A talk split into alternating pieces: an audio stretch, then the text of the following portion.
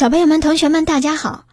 今天继续给大家讲述《写给儿童的中国历史》第六册，由新世界出版社出版，台湾作家陈卫平所写。今天要说的是第二集《东汉的发明家》。当我们的老祖宗猿人瞪大了眼睛，惊讶的看着森林着火的时候，他们一定没有想到。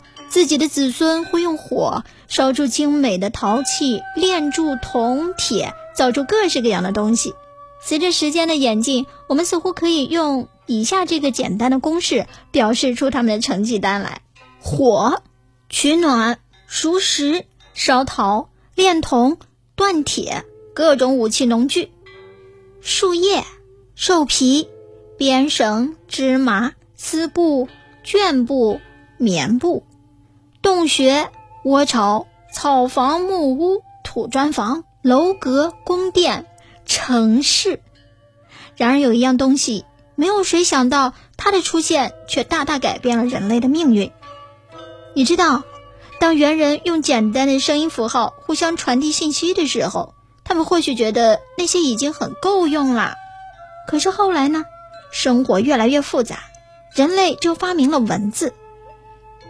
把他们认为重要的事情刻在石头、龟甲或兽骨上，后来又写在木片或者竹片上，用皮绳串在一起，就成为一册册的书。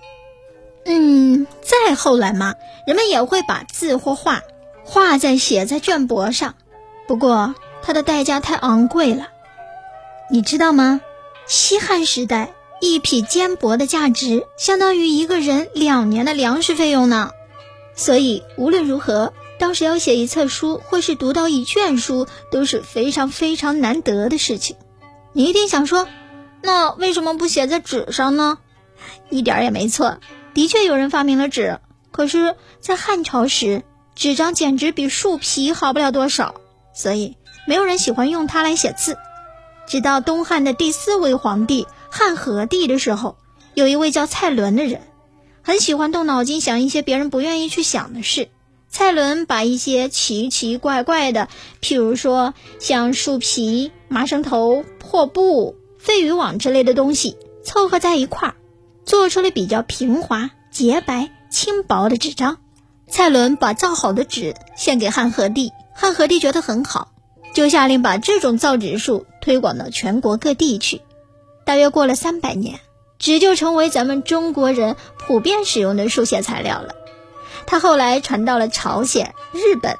公元八世纪时，造纸术传到了阿拉伯。十二世纪后，传到了欧洲。你知道吗？纸对人类知识的传播帮助实在太大了。蔡伦一定没有料想到，一千八百多年后，每一位上学的小朋友书包里面背的都是纸张做成的书本。而且，人们甚至会以一个国家每年的用纸量来衡量那个国家的进步程度呢。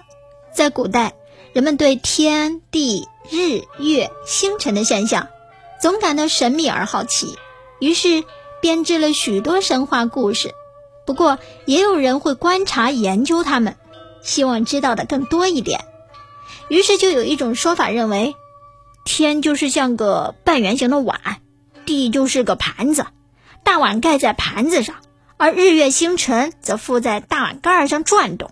这种说法称作盖天说。也有人认为，天地的形状就像一个大鸡蛋，地就是个蛋黄，而浑圆的天包着地，日月星辰则散布在蛋壳上，绕着蛋黄旋转着。这种说法称作浑天说。在东汉第七位皇帝汉顺帝的时候，有一位叫张衡的人觉得。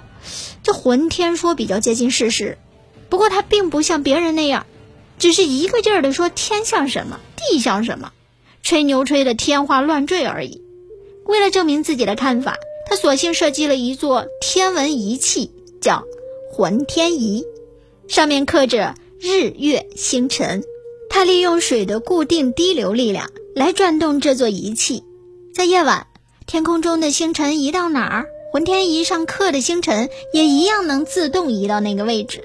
他用浑天仪证明了天地日月星辰真的像他说的那样在转动。聪明的张衡不久又发明了一座地动仪，那是用来测量地震的仪器。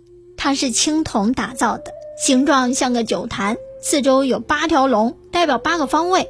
龙的嘴里含着铜珠，如果说哪个方向有地震，面朝着那个方向的龙就会把铜珠吐出来，由张着大嘴蹲在地上的铜蛤蟆接住。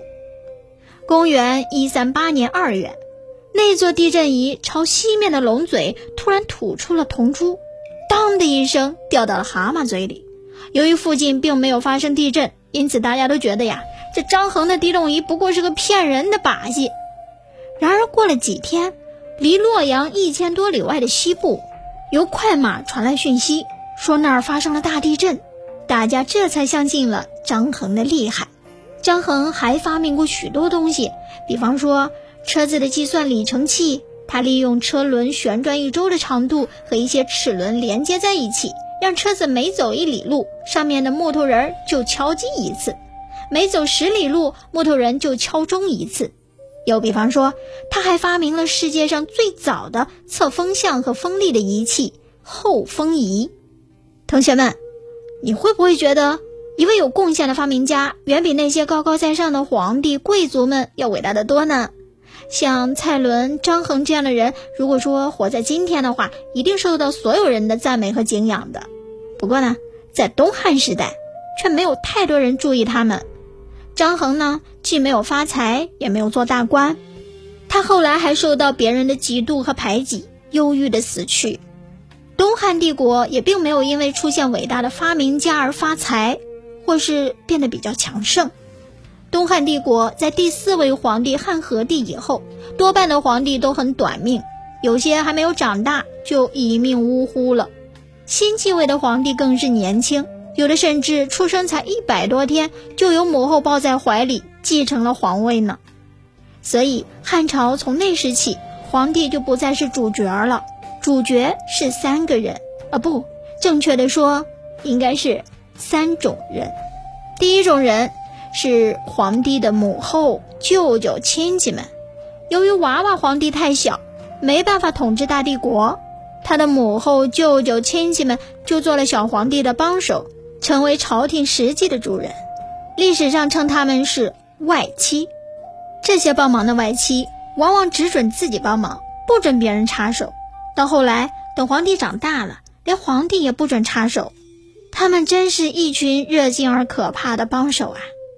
第二种人，我们称作宦官，他们是一群自小穷苦、被卖到宫廷里做奴隶的男孩。不过，小宦官必须先割掉生殖器，等成年后，脸上长不出胡须，声音也像女子一般尖细，这样不男不女的样子，让皇帝感到非常安心。因为如此一来，他们便没有办法像一般男子那样引诱宫廷内。众多美丽的嫔妃了，宦官多半是一群无知无识、没机会读书却被磨练得异常精明的人。他们知道皇帝喜欢什么，不喜欢什么，因此当小皇帝长大之后，不该受外戚控制的时候，宦官便会告诉他们说：“来来来，我们帮皇上赶走那些热心又可怕的亲戚吧。”不过，他们自己也成了一群更热心而可怕的帮手。第三种人是读书人，你该记得呀。东汉开国的皇帝刘秀特别鼓励大家读书，并且经常表扬忠臣孝子，所以读书人就格外的卖劲表现。他们觉得呀，自己该有正义感，只要认为不对，哪怕是皇帝，也要拼死站出来说话。这群人的模样。真像个抬头挺胸的模范生和纪律委员呢。汉质帝的时候，有个外戚大将军梁冀毒死了质帝霸占的民田，他可以为了家里的一只兔子而杀掉十几条人命。后来汉桓帝联合了宦官，逼死了梁冀，赶走了梁家所有的外戚。宦官得势以后，并没有比外戚好，他们也成了无恶不作的一群人。于是，读书人便出面批评、指责，甚至制裁他们。有的时候，他们也会与外戚联手，合力赶走宦官。外戚和宦官彼此简直恨之入骨。我们常听人说善有善报的故事，不过对于东汉的读书人来说，事实并非如此。许多正直的读书人都遭到了宦官的陷害，他们被说成是结党结派、专门诽谤朝廷，甚至想推翻皇帝的一群人，因此受到逮捕、杀害的读书人非常多。大规模的逮捕行动总共有两次。每次都有几百位优秀的官员和学生遭到禁锢与酷刑，历史上把这件事情称作为“党锢之祸”，意思是说，那群结成一党的读书人所受到的灾祸。东汉大帝国虽然也曾经有过辉煌的成绩，但是在小皇帝、外戚、宦官、读书人的互相批评、指责、迫害下，逐渐衰弱不堪。传了十三位皇帝的大帝国，就像精疲力尽的接力选手，即将要交出手中的棒子。好了，今天的故事就说到这里吧，同学们，这小皇帝身边不是亲戚就是宦官，他没有别的窗口让他得到别的信息与知识。那么，你平常又是从什么地方、用什么方式获取资讯和知识的呢？你认为亲近的人说的话一定就是对的吗？说来听听吧。下一集将为大家讲述的是神仙的道路。